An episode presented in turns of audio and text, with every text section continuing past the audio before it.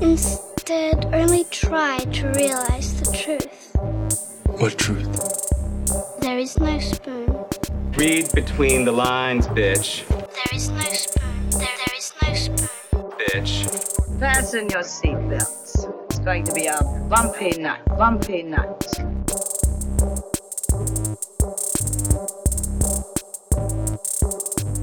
Saludos amigas y amigos, yo soy Mario Alegre Femenías Y yo soy Rosa Colón. y esto es Desmenuzando. Sí. Y en el episodio de hoy vamos a tener un mini TED Talk acerca de la Wikipedia Tech Talk. Wikipedia TED Talk acerca de las películas de artes marciales. Vamos a hablar de Kung Fu Movies, vamos a hablar de lo que es Wuxia, vamos a hablar de Shang-Chi, que ya está disponible en streaming en Disney Plus. Y Rosa no la había visto y no habíamos tenido el chance de conversar acerca de ella.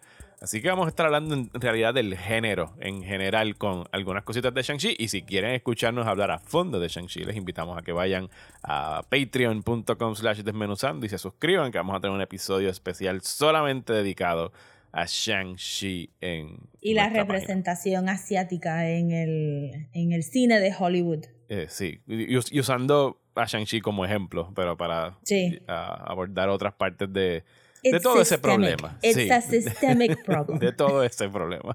Pero antes, en vista de que la semana pasada no tuvimos bullshiteo, vamos a bullshitear eh, un ratito esta semana. Cuéntame, Rosa, ¿qué has estado viendo?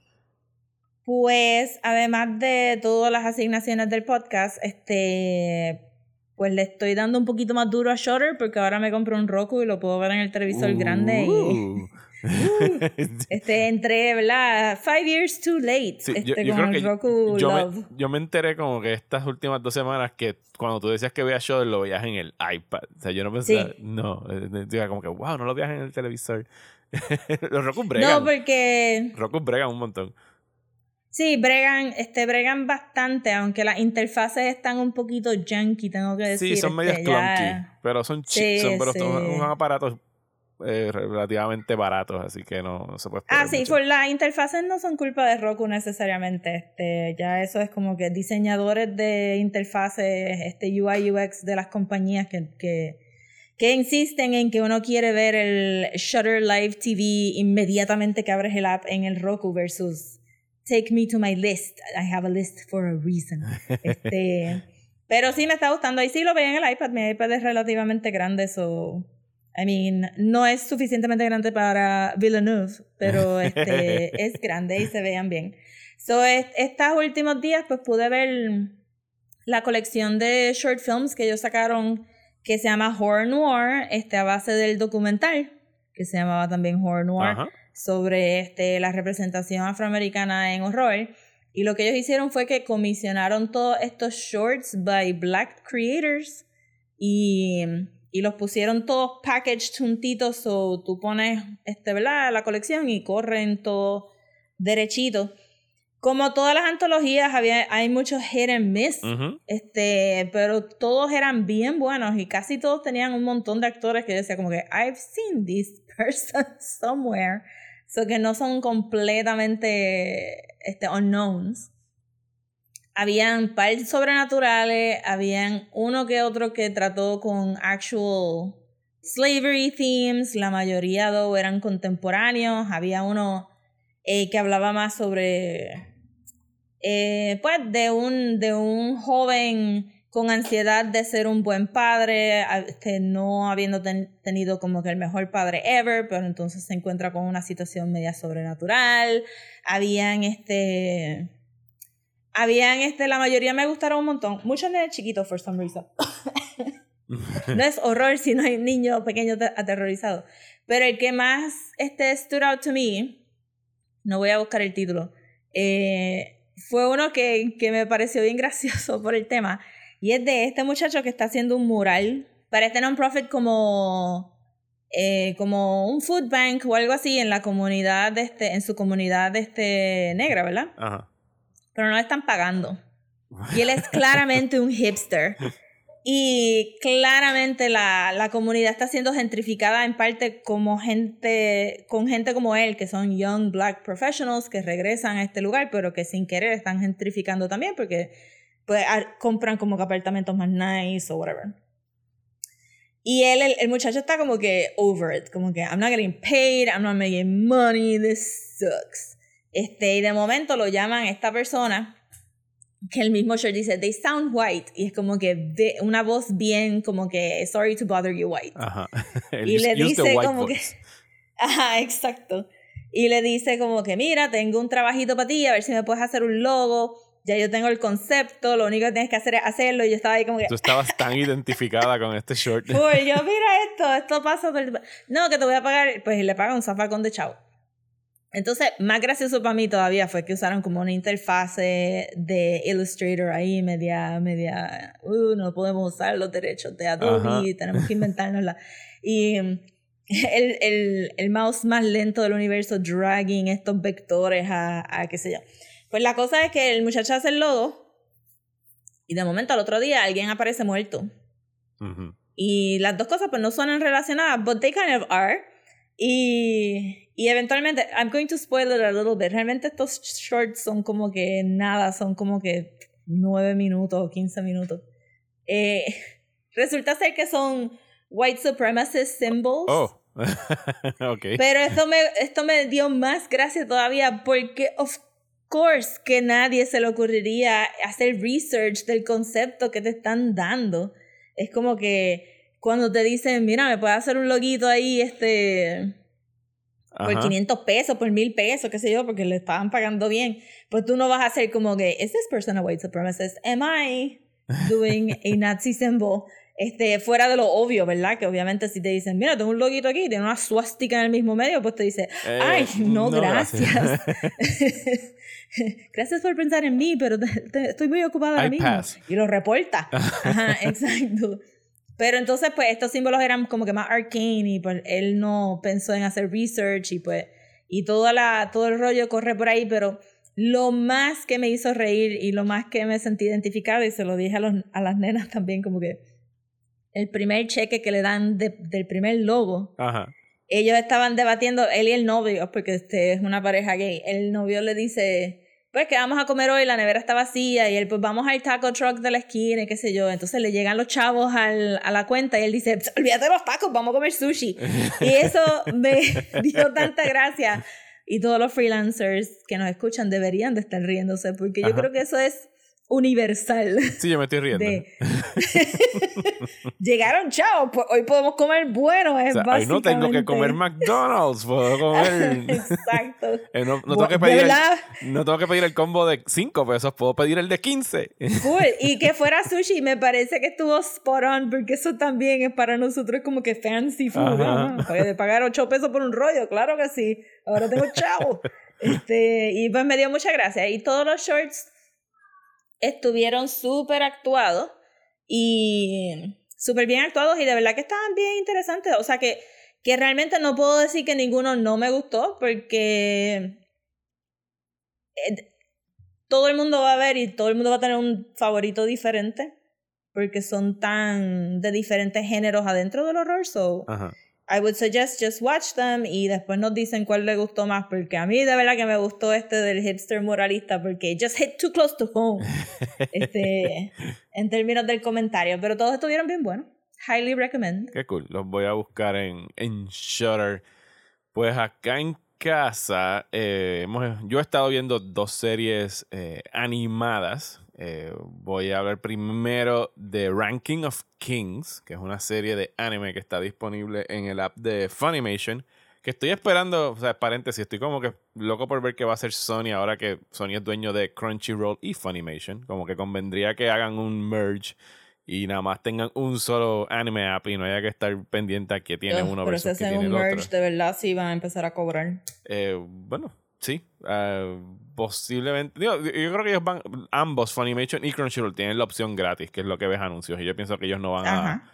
No pienso que vayan a dejar eso porque eso es parte de su modelo de negocios y mucha gente lo utiliza y los anuncios le dejan algún tipo de revenue. Pero, anyway, eh, Ranking of Kings es una serie que está currently eh, transmitiéndose en Japón, va por su sexto episodio. Eh, y vi a alguien en Twitter eh, recomendándole y me llamó mucho la atención el arte porque se ve como que bien old school animation, ¿sabes? Los, los dibujos se sienten como si fuera animación de los, de los 80s, como la serie aquella Ajá. de anime del Mago de Oz y qué sé yo. Dije, diablo, esto me llama la atención.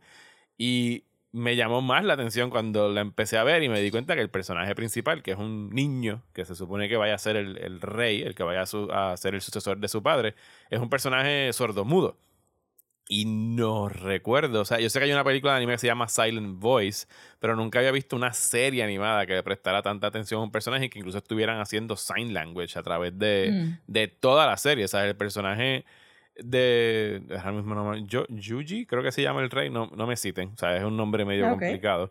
Eh, pero el- nada, la trama hasta ahora es que hay un reino, el rey se va a morir, entonces hay un. El que se supone que sea él, el rey noble que todo el mundo quiere que sea, y tenemos al Jeffrey Baratheon, que es el otro hijo del rey, que es el que quiere usurpar el trono, que también los dos son, son dos niños. Eh, y hay un Shadow Clan, porque hay, o sea, se llama Ranking of Kings, porque no me preguntes por qué. En este mundo hay literalmente un Ranking of Kings. ¿Quién es el más king de los kings?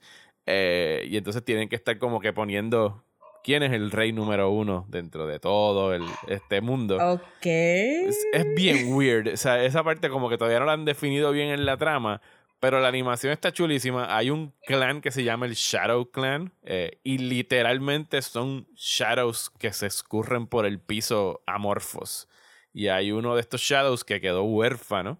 eh, que se convierte en como que el amiguito, compañero de, del nene, Ok, como un protagonista familiar. Como un familiar, pero son amorfos, ¿sabes? Como que son dos esferas de globs en el piso y nada más hay un ojo apuntando por un lado y una manita que sale en forma de sombra para que el, pues, el, el niño pueda entenderlo, porque tiene que crearla para que le lea los labios, como quien dice, a, a la sombra. Ok. Eh, y está bien chula, o sea, el hecho de que ten- y pasan bastante tiempo como que animando a los personajes que se comunican con el nene haciendo sign language. Obviamente yo no sé sign language, no sé cuán accurate sea, Eh, pero presumo que tiene que estar within the realm de, de accurate porque es un show de niños que lo están viendo en, en Japón y como que sería muy malo que nada más estén haciendo disparates con Ajá. la mano, ¿sabes? Para que la gente Sí. no los entienda. Bueno, pero entonces sería este, porque eh, eh, sería sign language japonés versus sign Ajá. language americano. Entonces, exacto, no se, Sí, no se podrían comparar cuán authentic. Ajá, Sí, sí, eso es algo que yo descubrí el año pasado. Yo pensaba que había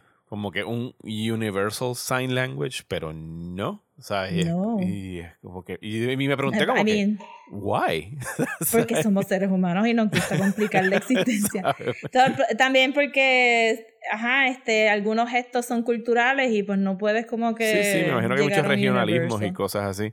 Eh, Pero Sí. la serie está bien chula, está disponible en Funimation, nada más han salido 5 o 6 episodios hasta ahora. Eh, y le, les recomiendo que la busquen, está en Funimation. La otra está más accesible porque la mayoría de la gente tiene Ajá. Netflix. Se llama Arcane. eh. Y está De basada. League of Legends. De League of Legends. Yo no sé qué es League of Legends. Sé que existe algo que se llama League of. Legends.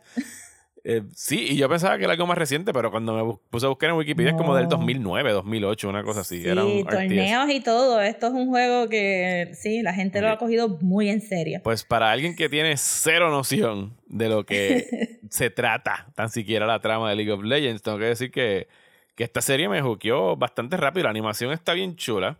Típica serie de, de sci-fi, pues son como que bien Metrópolis, los de arriba versus los de abajo, los que tienen chavos versus los que no, los que viven en el underground versus los que viven arriba en los palacios, etcétera, etcétera. Pero todo gira en torno a magia. Y los que están arriba, eh, los, los que tienen chavos, son los que controlan la magia.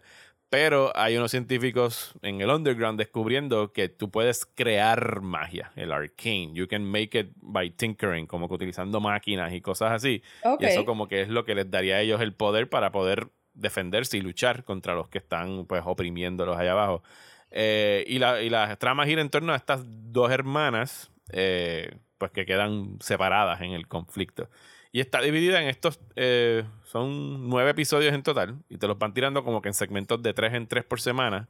Los últimos tres salieron el, esta misma semana, creo que fue, el, el martes. Esos no los he visto todavía, pero, pero está bien buena y la animación es, no se parece como que a más ninguna otra que haya visto, o sea, es como que bien distintiva. eh, y Creo que tiene que ver con el estilo del, del juego. del videojuego porque yo no, yo no lo jugué. Y, y siento que mucha gente estaba hablando de este juego antes de que saliera Overwatch. Como que este era el juego que tú jugabas online con tus panas y ajá, y hacías como, es como un card game también. Y qué sé yo. Este. Tengo, pero que tengo a miedo de mucha caer gente- por ese rabbit hole, así que estoy como... Pero me recuerdo que mucho de lo, ¿verdad? Cuando estaba trabajando en Atlantic, pues mucho del talk era de que la calidad del arte del juego era bien bonita y bien painterly, como que bien stylized. So, cuando vi los thumbnails del, del show, dije como que, oh yeah, that makes sense que sea de ese estilo, porque me parece que eso fue como que su signature Sí. del juego. Sí, es bien. La, la- la animación y los diseños de los personajes, todo está bien, bien chulo.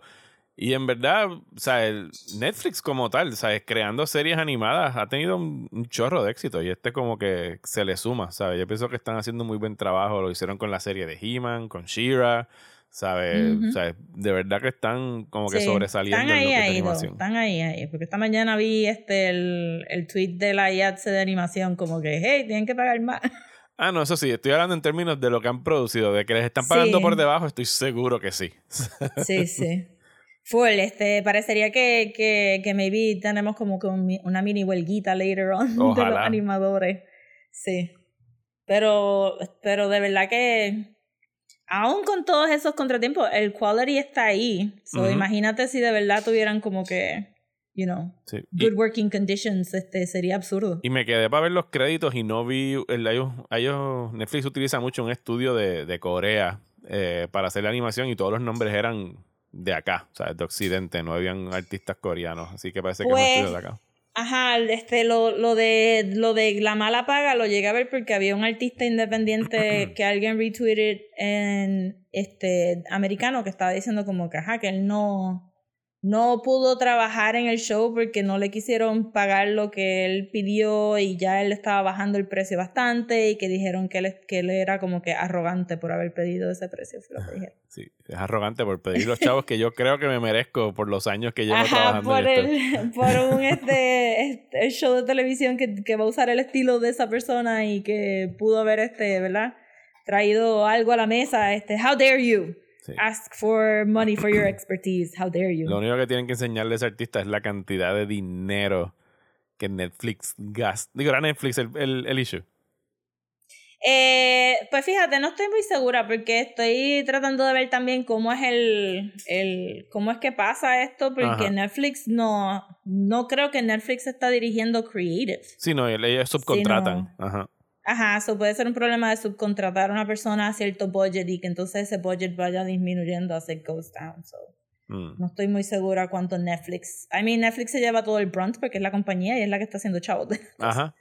Pero ajá, no estoy muy segura de la jerarquía de cómo está pasando esto tampoco. Ok, pues me reservo lo que iba a decir de Netflix porque no sé si era con Netflix. Pero sí, estas compañías gastan una cantidad obscena de dinero en tanta y tanta mierda que podrían Ujú. pagarse a los artistas. si les diera Sí, la full. gana.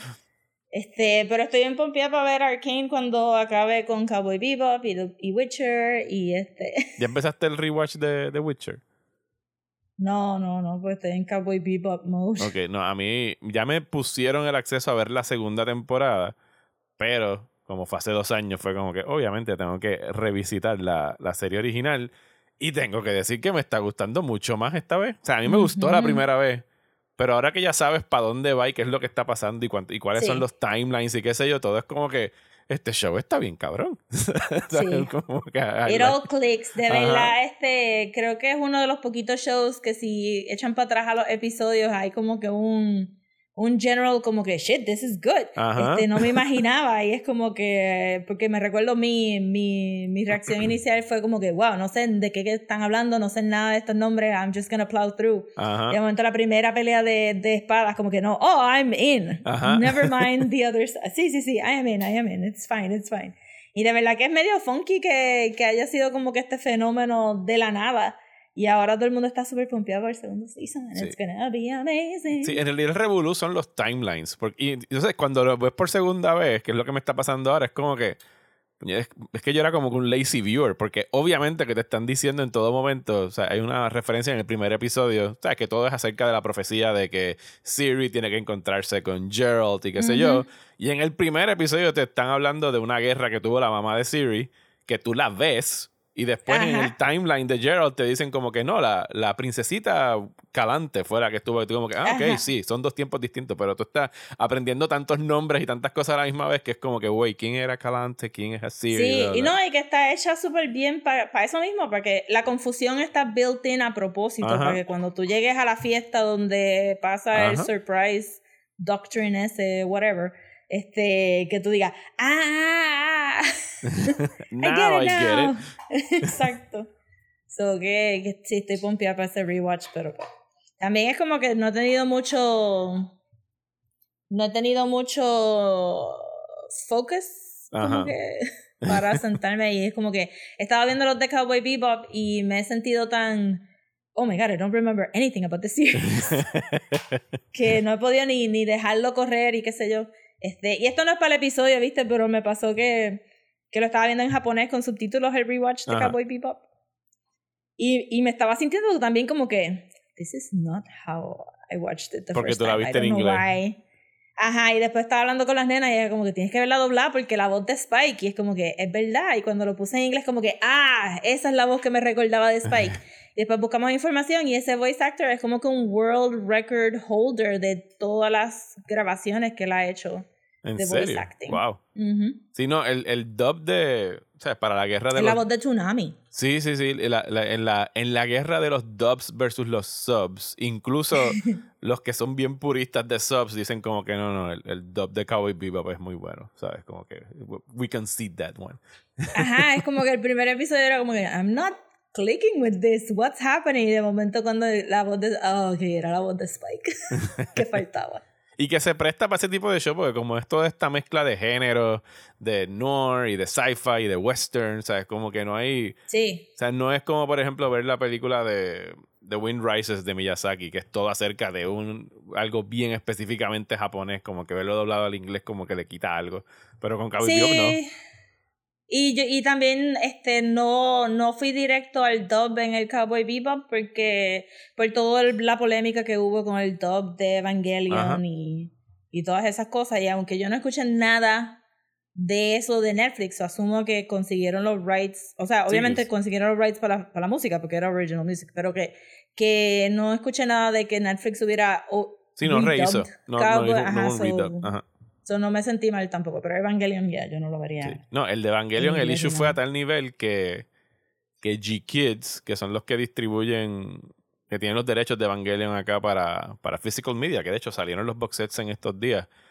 So- Son medios Sí. carne puerco en realidad, porque tiraron como que el regular edition de 30 pesos de Evangelion, que es el que eventualmente yo voy a comprar, porque yo nada más quiero tener un hard copy de la serie, y yo la veo en japonés anyway. Pero si tú querías el original dub de ADV Films de los 90s, tenías que pagar por el box set de ciento y pico de pesos. Y era como que, Mm. o sea, pudiste haber sacado dos versiones para el que quiere el original dub y el que quiere el Netflix dub. Y como quiera que sea, los fans no estaban complacidos porque no tenían, ninguna de las versiones tenía Fly Me to the Moon en los créditos. Y es como, Esa canción es la canción más cara del universo. parece- porque yo había no escuchado sé que. por qué. Por- ¿Dónde fue los otros? No, esa canción sale en Squid Game. En Squid Game la cantaron. O sea, me, me- me acuerdo porque la pusieron los otros días. Esa canción no puede ser cara. Pero la cantaron. Sí, pero. Maybe ¿Sabes que a lo mejor es el esa versión. Esa Evangelion tiene por lo menos más de 12 versiones de Fly Me to the Moon en los créditos, porque no es la misma en todos los créditos. No, La- no es la misma, pero yo no pensaría. O sea, hazle un package. Como que, what's the Yo problem? quiero saber quién es la super artista recording artist japonesa que es como que tan famosa que no pueden pagar los derechos de sus recordings de Fly Me Ajá, to the esto es como Moon. que a nivel Happy Birthday el problema de esta canción. Sí, es Como bien raro. Increíble. Sí, pero ajá, no he podido ver más nada porque estoy haciendo todos estos rewatches y pues. Ese, ese sería mi bullshiteo que, que vi un par de cosas en Shutter, pero realmente horror noir es lo más que me llama la atención. Nice. Pues entonces, vámonos al main topic. Vamos a hablar de. Vamos a tirar puños y patadas y volar por encima de las bambú. Volar por encima de los bambús. Necesario.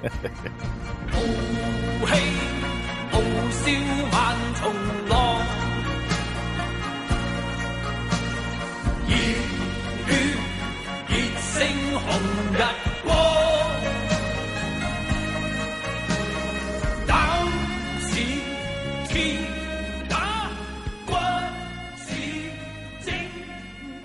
Pues entonces, eh, hablemos de películas de artes marciales. Y este va a ser como que el Wikipedia TED Talk de lo que yo pude Sí. asimilar durante toda esta semana de research acerca de películas de artes marciales que obviamente tú y yo las vemos desde hace años y desde chamaquitos probablemente estamos expuestos a ellas.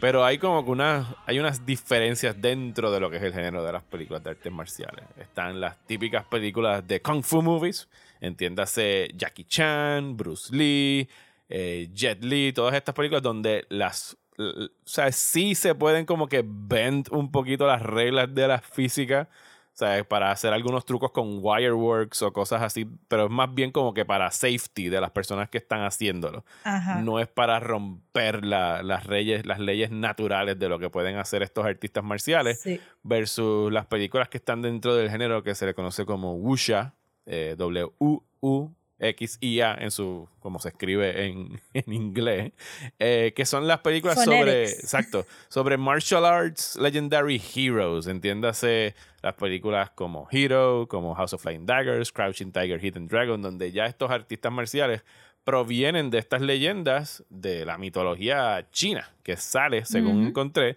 del Taoism, o sea, de todo lo que tiene que ver con sus dioses, que eran tres señores, obviamente, eh, y por ahí, pues, o sea, ocurriendo hace... Y un mono. Y un mono. Somehow, Sí, somewhere. el un famoso mono. Monkey King. Que, es- que parte, lo que pasa es que, y ese video que busqué, te después te lo voy a enviar porque está bien nítido.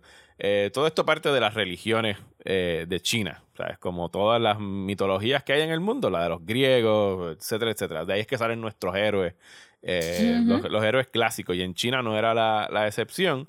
Y estaban estos personajes que sí, eh, contrario a, al western mythology de los griegos y todos estos, donde un mero mortal eh, jamás podía como que alcanzar el poder de los dioses, o sea, nunca podías ser Zeus, nunca podías controlar los mares, a menos que Zeus no se haya tirado a tu mai y tú hayas sido un semidios como Hércules o algo por el estilo, al menos que no haya genética envuelta, tú nunca podías hacerlo, versus que en, la, en las leyendas y mitologías asiáticas y de China, el training tuyo como ser humano de los cuentos que, de, la- de la- de las reglas y de, de los mandatos de los dioses, sí podías tú alcanzar ese momento donde podrías volar por encima de los bambús, como que hacer todas estas cosas sobrenaturales. Sí, que, que eso se convierte también como que en, en algo bien core de todas estas películas de artes marciales donde hay siempre este montage donde te enseñan todo el sacrificio que se hizo para llegar a este nivel. Sí, y poder entonces controlar el chi, el ki, que le dicen que eso es lo... Ajá.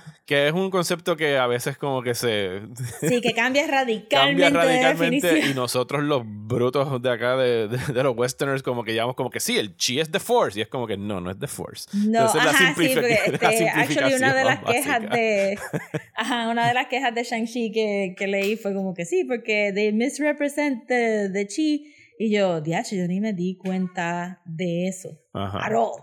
Sí, no, el chi es como que whatever, tú puedes como que el mind over matter y todas estas sanganazas que es la manera como el, el West, los de Occidente han, han tomado estas cosas. Pero eh, eso es lo que marca la diferencia y cuando empiezan a salir li- libros, o sea, literatura en China, entre ellos Journey to the West, que es de donde sale el famoso Monkey King, que es lo, en lo que se basan incluso para Dragon Ball y todas estas cosas, pues son Ujú. estos seres ya sobrenaturales que caen incluso dentro de otro subgénero que yo ni sabía que existía hasta esta semana, que se, se, se escribe Xianxia, eh, Xianxia, y es lo que, eso se refiere cuando ya estamos hablando de poderes místicos y tirar rayos y todas esas cosas, ya están por encima de los Como exacto de Mortal Kombat. como Mortal Kombat y, y cosas así. Pero en general, sea, las películas de artes marciales, obviamente, desde que existe cine chino, ha existido el wuxia. De hecho, encontré una película muda de China donde teníamos, de hecho, una heroína. O sea, que podía, que estaba trepada en unos cables y volaba y ponía su espada y toda la cosa. O sea, que son cosas que siempre han estado dentro de la, de la- del pop culture de, de China. Y entonces, para eso de los años 50, como que la, la novela de wuxia que tiene como que un resurgimiento y empiezan a hacerse más populares y eso pues obviamente it bleeds into el cine y lo que se estaba haciendo y entonces de ahí salen las películas de Kung Fu, etcétera, etcétera.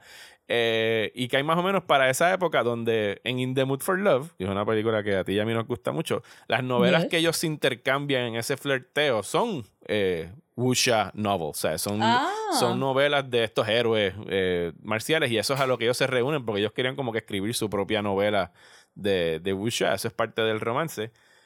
Pero con los 60s y los 70s, eh, la, la película de Kung Fu, pues empiezan a ver estas dos vertientes. Están las películas de Bruce Lee, que era puño y patada y quién es el que está más fuerte. Y entonces están las películas, eh, particularmente las de un director muy famoso que se llama King Hu, que entre ellas incluye Come Drink With Me, eh, Dragon Inn y A Touch of Zen. Tú dirías como que se divide también por género, porque siento que, que las películas de Bruce Lee y de Jackie Chan son como que very male centered, por lo menos hasta que llega Michelle Sí. Yeoh. Definitivo. Este, y luego las de Wuxia son más femeninas. Sí, las películas, sí, definitivamente hay una diferencia ahí porque las películas de Bruce Lee, que es como que el que, el que ya habían películas de los Shaw Brothers de artes marciales y sí eran todas bien male centric y era sobre brawling y escuelas peleando entre ellas, eran bien machos, ¿sabes? Eran Sí. bien machos.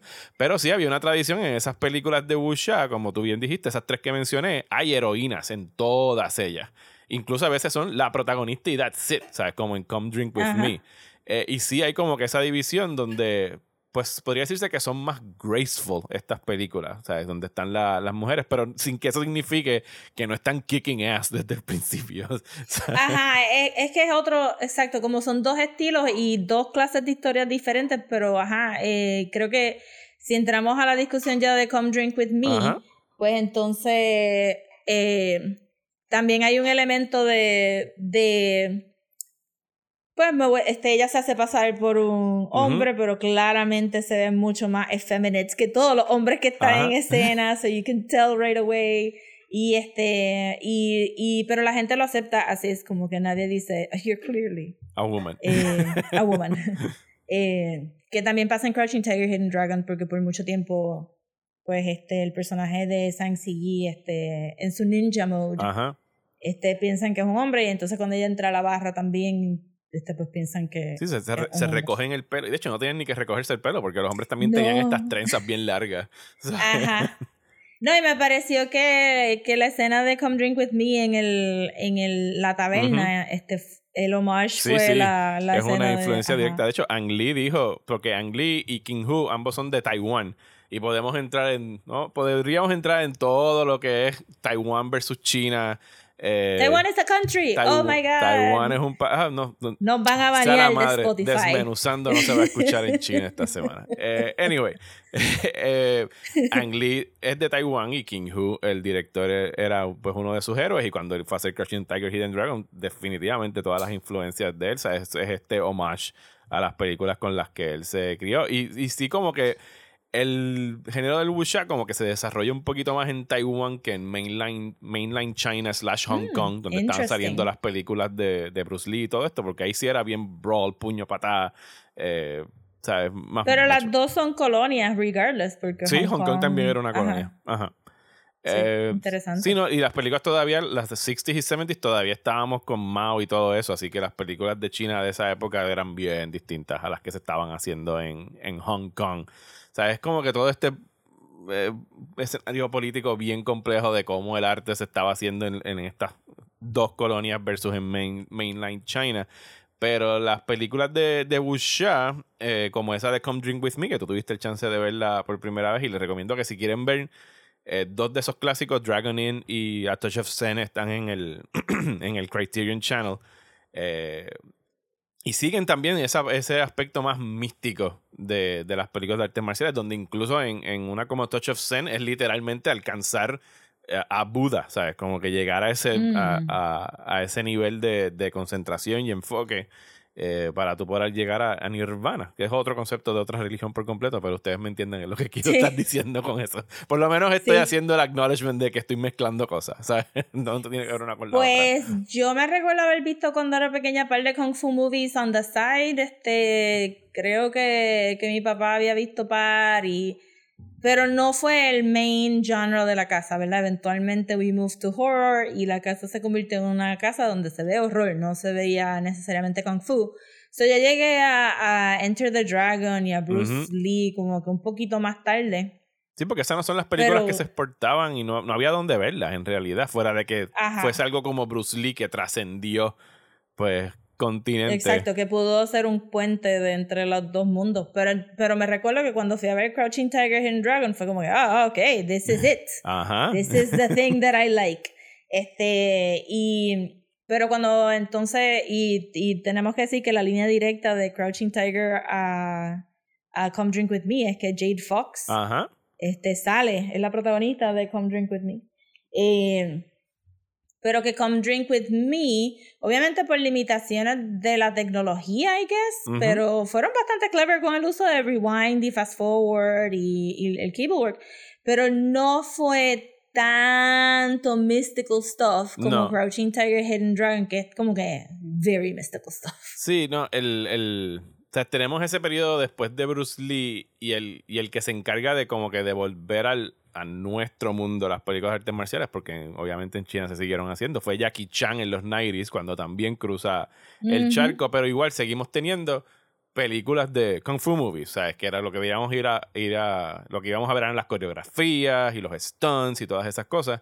No es hasta Crouching Tiger en el 2000, e incluso un chispitito antes, eh, las hermanas Wachowski introducen un poquito de lo que a lo mejor sería el wuxia, pero dentro de la tecnología en Matrix, porque ellos sí logran desafiar la gravedad y todas estas cosas, pero lo estaban haciendo dentro. De hecho, contratan a, a Yuan Wuping, que es un coreógrafo bien famoso de China, Sí, eso es que iba a decir que tenían wirework de, de martial arts. pero justo el año después tenemos Crouching Tiger, Hidden Dragon, que yo creo que al día de hoy sigue siendo como que el, la película que más chavos, el foreign movie que más chavos ha hecho en, en Estados Unidos ever. Todavía mantiene ese récord 20 años después.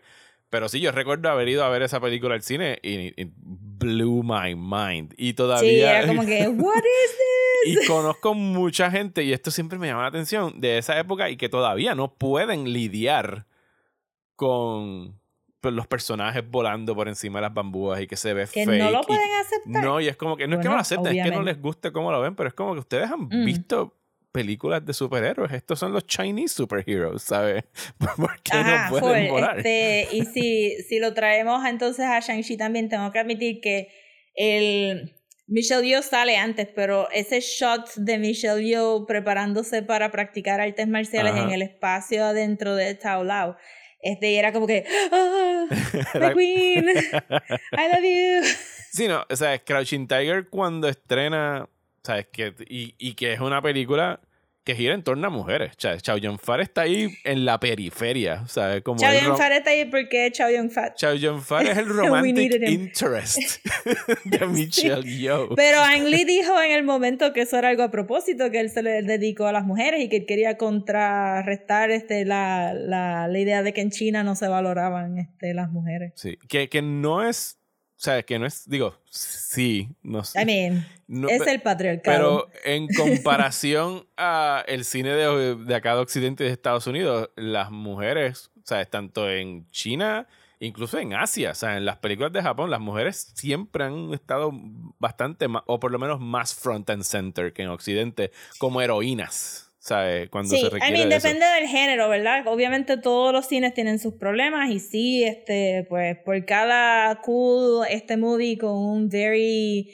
strong female lead japonés, pues hay otra película de, usualmente de Takashi Miike, donde están violando a alguien. y, Ah, ah, sí, Este, pero, usualmente de Takashi Miike.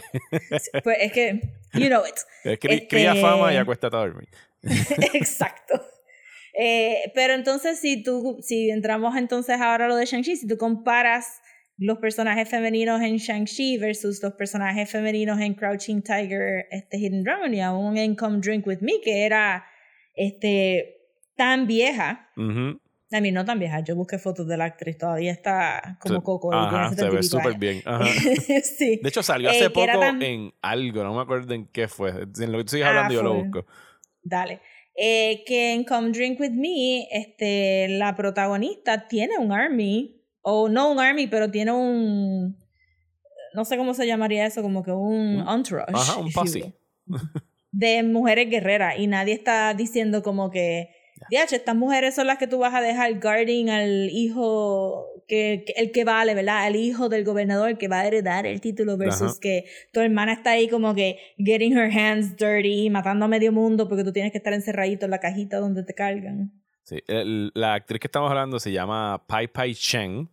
Eh, Y me, como que me decepcioné cuando encontré dónde fue que la vi porque fue un desperdicio por completo. Pero fue en la adaptación de Mulan más reciente. ¡Oh, no! Ella es, ella es, de todos los personajes que le pudieron haber dado, ella es el matchmaker. Sale como Oh, 10 segundos. Porque ella es viejita. ¿Qué Sí. quería Disney? Ajá. O sea, es como que tienes una Whatever. leyenda del cine chino ahí Full. y la pones a hacer del matchmaker, pero Ay, whatever. bendito sea Dios. Pues no hablemos de Mulan entonces. Pero ajá, este. Que ella tiene un entourage de estas mujeres guerreras y cuando tú las ves tienen uniformes que son asexual, que es algo que maybe no pasaría hoy en día, porque yo estaba como que, who are all of these very good looking feminine men que Ajá. están ahí? De momento, they're women. Este, So que eso me gustó también y, y si tú ves pues Crouching Tiger, Hidden Dragon, sabes, todas las mujeres tienen ahí papelazos para hacer y tienen discursos porque de verdad Jade Fox el problema es que no la quisieron entrenar Ujú. en el templo a pesar de ella ser la amante de, del, ¿verdad? Del, del eh, master de- del personaje de Chow Yun-fat y todo, esta- todo este rollo este patriarcal con que ella está vengándose, ¿verdad? Ujú. Versus que cuando tú ves Shang-Chi, eh, en términos de personajes femeninos, pues sí, tienes a Aquafina que está participando, pero es un sidekick character eh, through and through, ¿verdad? Está ahí para hacer los chistes, está ahí el para interactuar. Mucha gente ha hablado, aquí vamos a entrar full a Shang-Chi, I'm sorry, me voy a ir en una tangente. Este, mucha gente ha hablado de, de que no hay este, necesariamente un romance entre Shang-Chi y, Y Aquafina. y Kate, ¿verdad? Ajá. Aquafina. Y yo no sé si eso es super awesome, este, teniendo en mente, pues, ¿verdad? Eh, ciertos estereotipos de hombres asiáticos que hay en Estados Unidos, que vamos a hablar más allá en el Patreon, Ajá. pero whatever. Eh, pero ella es un, un psychic through and through, y entonces a mitad de camino entra la hermana, whom I loved, pero que no había visto en los trailers, ni había visto los posters, ni había escuchado a nadie decir que él tenía una hermana, así estaba como que, he, he has a sister, I thought... Fue una what? revelación para ti viendo la película. Full, yo estaba súper perdida, yo como que... ah, Pero tú no crees que la ¿Cuándo la película. mamá tuvo esta... ¿Tú no crees que la película la trata así? Como que es como que un afterthought el, el personaje. Ah, full. Todo el resto ahí, como que igual que el papá la puso en un, en un cuarto para, para no hacer literalmente nada con la ella. película hace exactamente lo mismo. sí. Y eso también me chocó y creo que, que en cuando estábamos hablando en el chat tú dijiste, bueno, pero es que si hubiera sido una película de Japón Ajá. o de China, de Wuxia, ella hubiera sido, Hubiera la, la otra protagonista. Ajá. Ajá, exacto. Sí, o sea, en China definitivamente la protagonista hubiera sido la hermana de Shang-Chi que se quedó y creó su propio underground eh, fight ring y todas esas cosas porque... que era un club super cool. Ajá, y sonaba pues mucho más interesante que el, que el arco dramático que le dan a Shang-Chi con que se fue al exilio y tuvo que Sí. regresar y los daddy issues y todo eso. Sí, me pareció que, que, porque, o sea, no es un unfair comparison, porque mucha gente está hablando de Shang-Chi en contexto de Crouching Tiger, Hidden Dragon, porque es la referencia más clara que hay de, ah, de, de- este, Shang-Chi tiene martial arts. Es como Crouching Tiger, Hidden Dragon, todo el mundo lo está Sí, diciendo. es, es una mezcla. O sea, Shang-Chi entra, tenemos las dos vertientes. La película empieza como Crouching Tiger, Hidden Dragon con este romance del papá con la que iba a ser su esposa y toda esa danza de los vientos que se ve preciosa y Tony. Leung y la otra actriz que creo que también era su... No, no es su primera película. La hermana es la que tenía su primera película. La hermana es la primera Eh, película. y acaba también con toda esta parte mística que, según descubrí la palabra esta semana, sería Shensha, que son los dragones y todas estas cosas más místicas. Y en el medio es Jackie Chan y, y Bruce Lee, ¿sabes? Puño, patada, la Sí. de todo eso es más que, que tampoco yo sabía que Sa- Sa- este, Sami- Sam, Samu, Samu Liu, ajá, el protagonista Samu que hace Liu, de, este, que él era actual Sí, es un stunt, era un stuntman. stunt- Ujú, antes Era, de... ajá, exacto, que él sabe martial arts y que ese era él, este, for the most part, menos Sí. cuando pusieron CG innecesario. Este, Sí, es- es- ahí- ahí es donde. Y no es que. No es que en China no hagan películas con CG, porque hacen montones de películas con CG y CG tan malo como el de Hollywood. Sí. tan malo y tan bueno Eh, también. a Siempre, veces. it comes down to budget. Es cuestión de budget y no es que no la usen, sino que las partes que eran wireworks y cosas de artes marciales más brawl, ¿sabes? Como los ejemplos que ya dijimos, no, no sé por qué recurrieron al CG para eso cuando los actores tenían el training para hacerlo, ¿sabes? Como que les resta Sí, a, y a I su mean, performance. no hemos, no hemos hablado tampoco de Tony Long, pero Tony Long ha hecho películas de artes Ajá. marciales. No es solamente nuestro beautiful, romantic, gay and straight lead eh, que fuma todo el tiempo y tú pensarías que no tiene el stamina para hacer stunts después de tantos cigarrillos fumados moodily. Mi mayor queja de Shang-Chi es que Tony Leung no fuma. Tú sabes que Disney no lo iba a dejar. Tú sabes que Disney no iba a dejar que él hiciera que los cigarrillos fueran tan cool. Este, Es que la película no hubiese podido suits. bregar con eso. O sea, si había una escena de- del papá como que fumando, pensando en la mamá, era como que, oh my god, ya, ¿sabes? La mejor escena de la película. Full. Y yo creo que, ajá, pero él, él hizo The Grandmaster de Wong Kar Wai y so, él, puede hacerlo. Ver- Salió en Hero. Regardless que él use stunt doubles Ajá. Este, para algunas cosas, no, no lo encontré súper necesario de, de pensar que maybe Tony Long el seguro les salía tan caro que no lo podían tirar contra un árbol con wires. Digo, también hay que, Este- yo sé que él se ve perfecto, pero hay que recordar Siempre. que Tony Leung tiene 60 años, aunque no lo parezca, que Pues también. sí, eso fue lo que yo pensé, pues eh, ya está mayorcito, qué sé yo, pero, pero, este, ¿cuántos años tiene Michelle Yeoh? Ah, no, Michelle yo, eh, tiene que ser contemporánea de él, o un poquito más, yo diría que es un poquito más vieja que él. Ajá, y ella estaba ahí también rocking it, eso es como que... De hecho, ayer, paréntesis, ayer vi un tweet Ajá. del showrunner de. Ay, ¿cómo se llama? El, el spin-off que van a hacer de Witcher, que va a salir, que es protagonizado por, Ajá, por sí, Michelle sí, sí. Red Something se llama, no, No, sé me cuál es. recuerdo del nombre, pero estoy Pero el para tipo esa estaba como que.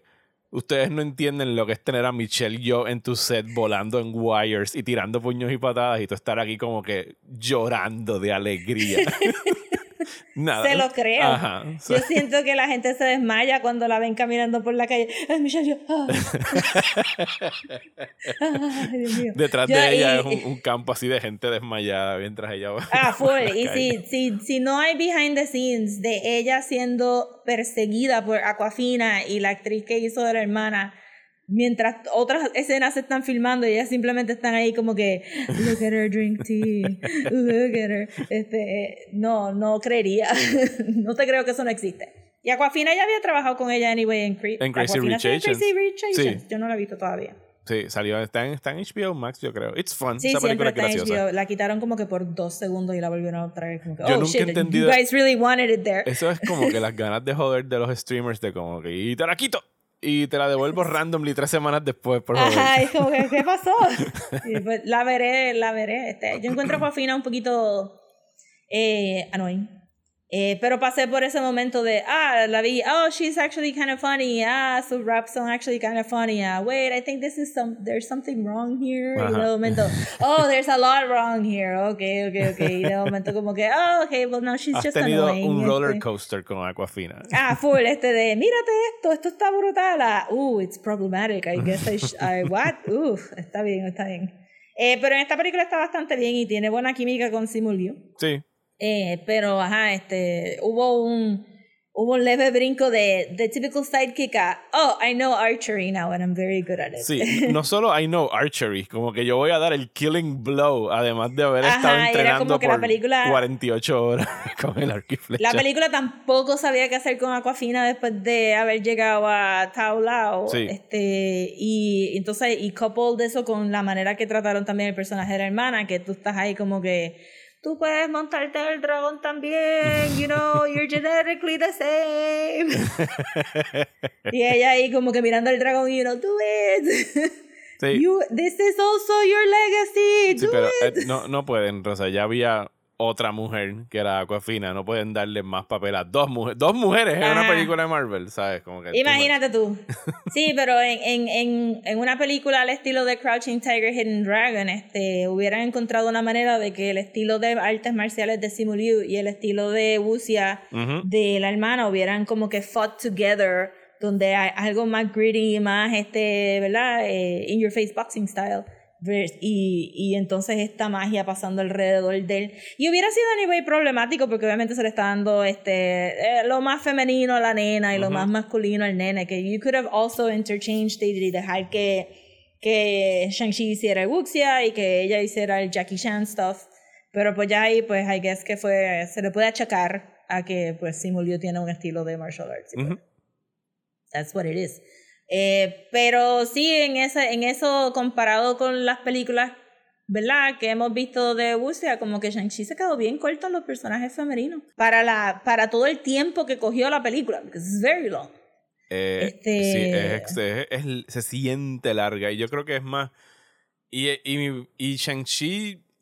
O sea, yo hubiese querido que me gustara más de lo que me gustó. Lo que pasa es que para mí, una vez la película llega a Tao Lo, o incluso un poquito antes, cuando le da la Marvelitis. Siempre quiero decir Nanda Parbat. Cada vez que voy a decir Tao, lo digo Nanda Parbat. Cuando le da la Marvelitis, que llega personificada por, Gen- por Ben Kingsley como el otro. Mano, qué persona más cola en una O película. es como que, ¿qué carajo tú haces aquí? Why? O sea, es- Sí, es como que literalmente a mitad de camino la película dice, oh shit, y conste, there's no white que a mí me tripió mucho lo que hicieron con, He's not technically con el Mandarin en Iron Man 3. A mí me dio risa que no era como que el real Mandarin, que era un personaje súper racista de que existían los Ajá. cómics de Marvel. Y de hecho, el, Él lo menciona aquí en la película. y dice "Oh". O sea, tú sabes que es tener a Tony Leung, una de las mayores estrellas del planeta Tierra, y que tenga que venir a explicarte qué fue lo que pasó en Iron Man 3 con el Mandarin.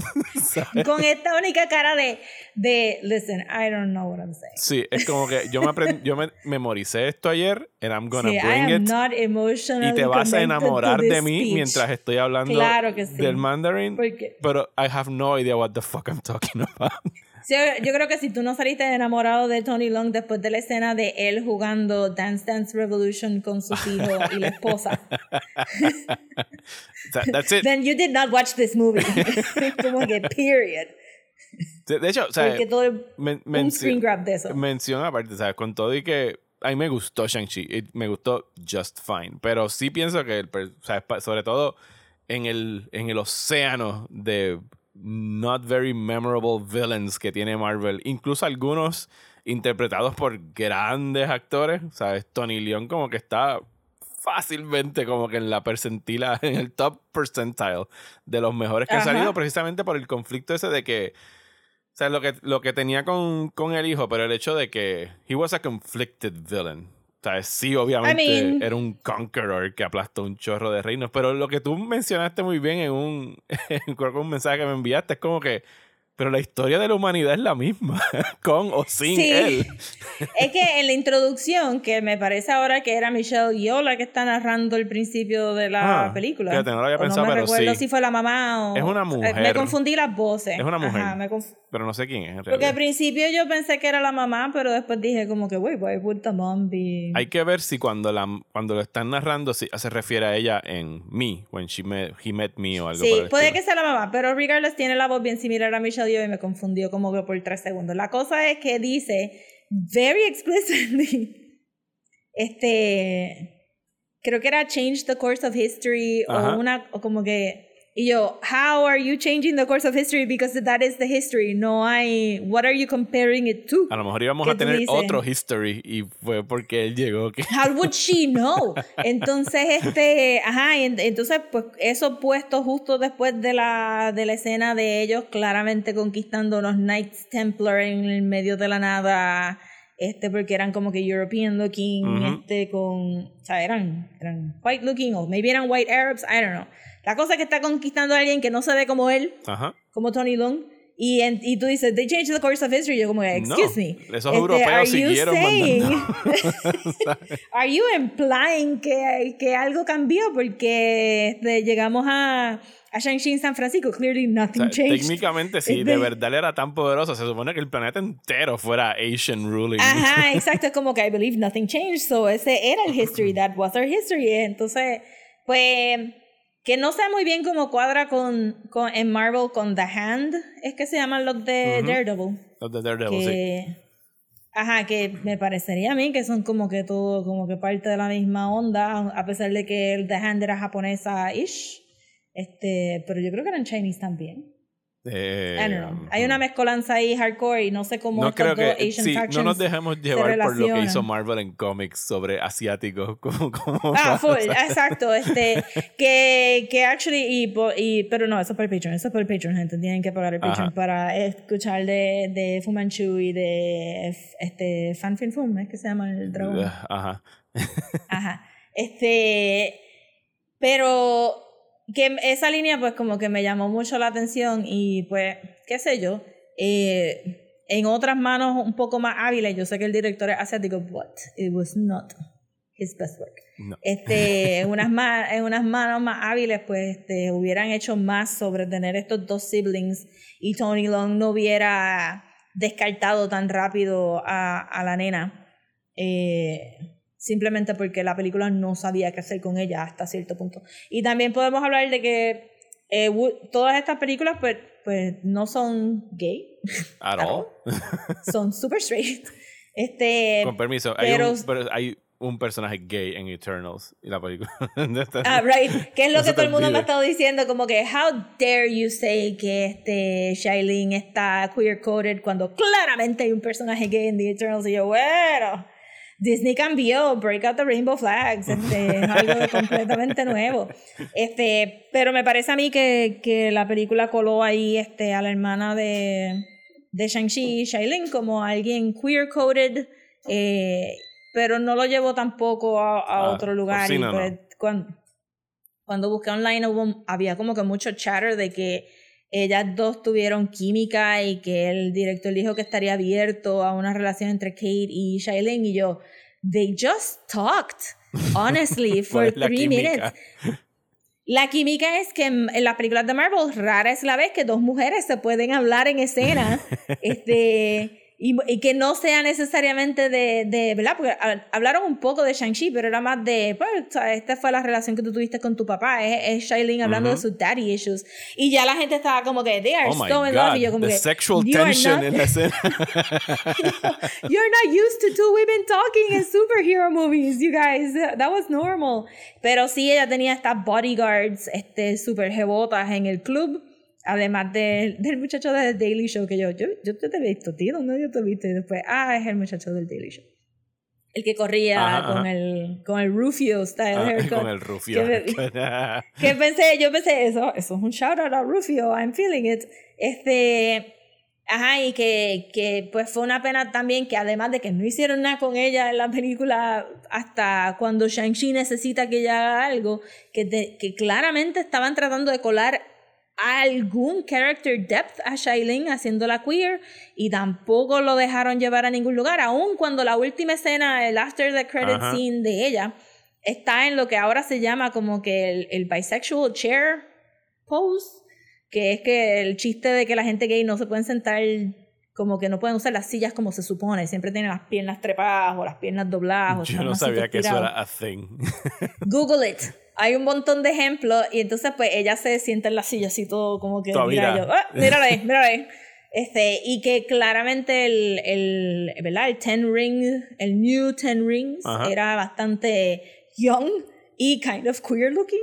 Este, so que, que también ahí la película tropezó un poquito en que pudieron haberle dado más a Shailene hacer este, a un o simplemente con decir o como que llevar eso un poquito más further a- porque porque ella está dándole tanto espacio a estas otras personas que claramente han rechazado en lo que era el Ten Ring este verdad lo pudieron haber hecho de, de eso un poquito más y, y elevar el, y elevar esos temas de Wuxia ya incluir a más gente Sí. Yo, no, yo no sé qué ellos están tratando de sugerir con ese post-credit, porque usualmente ya hay yo muchos. me imagino que viene una serie de televisión de los Ten Rings Eh, I guess. Ojalá. Sí.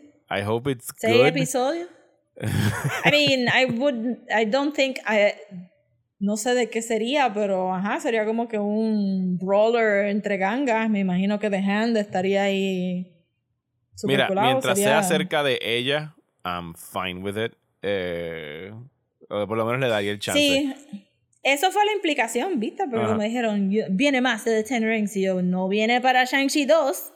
eh, porque hubieras dicho, viene más en Shang-Chi 2. Sí, Este, digo, yo por lo menos digo, Shang-Chi el 2 no está en producción que- y la serie está, no, está, no fue anunciada en el Disney Whatever Day de hace dos o tres días. Así Pero que, esta película le hizo chavo, so, Sí, sí, medio sí. bobo, pero están, están en una fiebre ahora mismo. Yo no sé qué le pasa a los estudios de no anunciar con bombo y platillo las secuelas. En otra época hubieran dicho el mismo, o como hicieron con Guardians of the Galaxy, que no había salido Guardians of the Galaxy todavía y ya estaban diciendo, viene la 2, de seguro.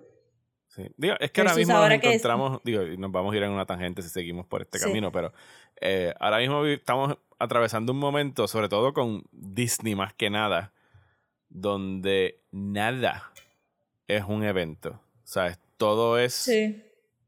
Todo es continuación de lo que vino antes y te están dando tanto y tanto que no tienes como que un periodo de descanso para anticipar que venga otra cosa. Es como que se acabó Shang-Chi, aquí tienes Hawkeye, está Eternals, por ahí viene Doctor Strange y después tienes No Way Home y después vas a tener Miss Marvel y tú como que, ah, pues ok, lo veo. Sí, es verdad. Pero nada es como que anda Valka. O sea, no es como ahora mismo tú y yo que estamos que, puñeta, en un mes es fucking Matrix, ¿sabes? Como que estás aquí salivando de que va a venir Sí. Matrix. Es como que, ah, más Marvel. Y nada más nos han dado como con un trailer y un póster. Sí, y no quiero que den más nada. Sea, no, no tiene Sí. ni sinopsis en IMDb. Es como que tiene un, tú entras y tiene un asterisco que dice You we, figure it we out." know nothing about this movie. Y esto como, that's fine by me. Pero Disney con su maquinaria de, con su fábrica de producir contenido, ya tú no tienes ni siquiera tiempo para, para build the little tiniest bit de expectations. Es como que, ah, pues whatever, si el mes que viene sale la próxima cosa y la próxima cosa y la próxima cosa, y eso le pasa con Marvel, le pasa con Star Wars. Es como que Sí. ya nada es importante porque todo es más de lo mismo. Sí, esta película debí, o sea, porque la gente pensaba que esto iba a ser el próximo Black Panther. Ujú. Porque estás hablando de una, ¿verdad? De una, pues, de una minoría marginada y por fin van a estar representadas en, en el cine. Este, which is hilarious. Por fin van a estar porque- representadas en una en Disney. En el cine de, de Hollywood, ajá, exacto, porque hay tantísimo como que, ajá, toda la historia Hay de Hong Kong y China y de películas Y el cine japonés, y el cine tailandés, y el cine, ajá, entonces como que yo creo que son solamente dos naciones asiáticas que no tienen cine, Ajá. así es, como que creo que es Filipinas y yo no sé qué carajo. No, y Filipinas Este- incluso está haciendo muchas películas en el año reciente porque cuando se han abaratado los costos. Sí, en realidad los otros días tu, leí un thread en Twitter que estaban teniendo esa discusión cerca de, del release de Shang-Chi y todo esto con representation. Y sí, obviamente queremos que haya representación, pero no. Y, esto lo vamos a estar tocando en el Patreon. Sí, en el- We're en el going, Patreon, o sea, todo voy a acabar a lo mejor esto sí. como que con el teaser. Pero el hecho Ajá. es de que. Sea, sí queremos que haya representación en Hollywood, pero no de la forma que lo están haciendo. Y si de verdad tú quieres ver cine de estas minorías, entre comillas, existe, se ha hecho. Hay gran cine Sí. latino, hay gran cine asiático, hay gran cine of African Americans. La cuestión es, o sea, estamos pidiéndole a una industria que por décadas desde que existe ha sido predominantemente blanca y masculina, que haga algo que no está en su naturaleza. O sea, y entonces es, Sí. es más fácil, o sea, no es que le vamos como que a rendirnos y levantar la bandera y como que pues vuelvan a que todo el mundo sea blanco, hombre y qué sé yo, pero, ¿sabes? No les interesa. Claramente Sí, no les y- interesa. Y, y en el Patreon vamos a, a entrar de lleno con la idea de, pues, ¿para quién es esta representación really? Ujú. Así que vayan al Patreon y nos vemos allá. Yes.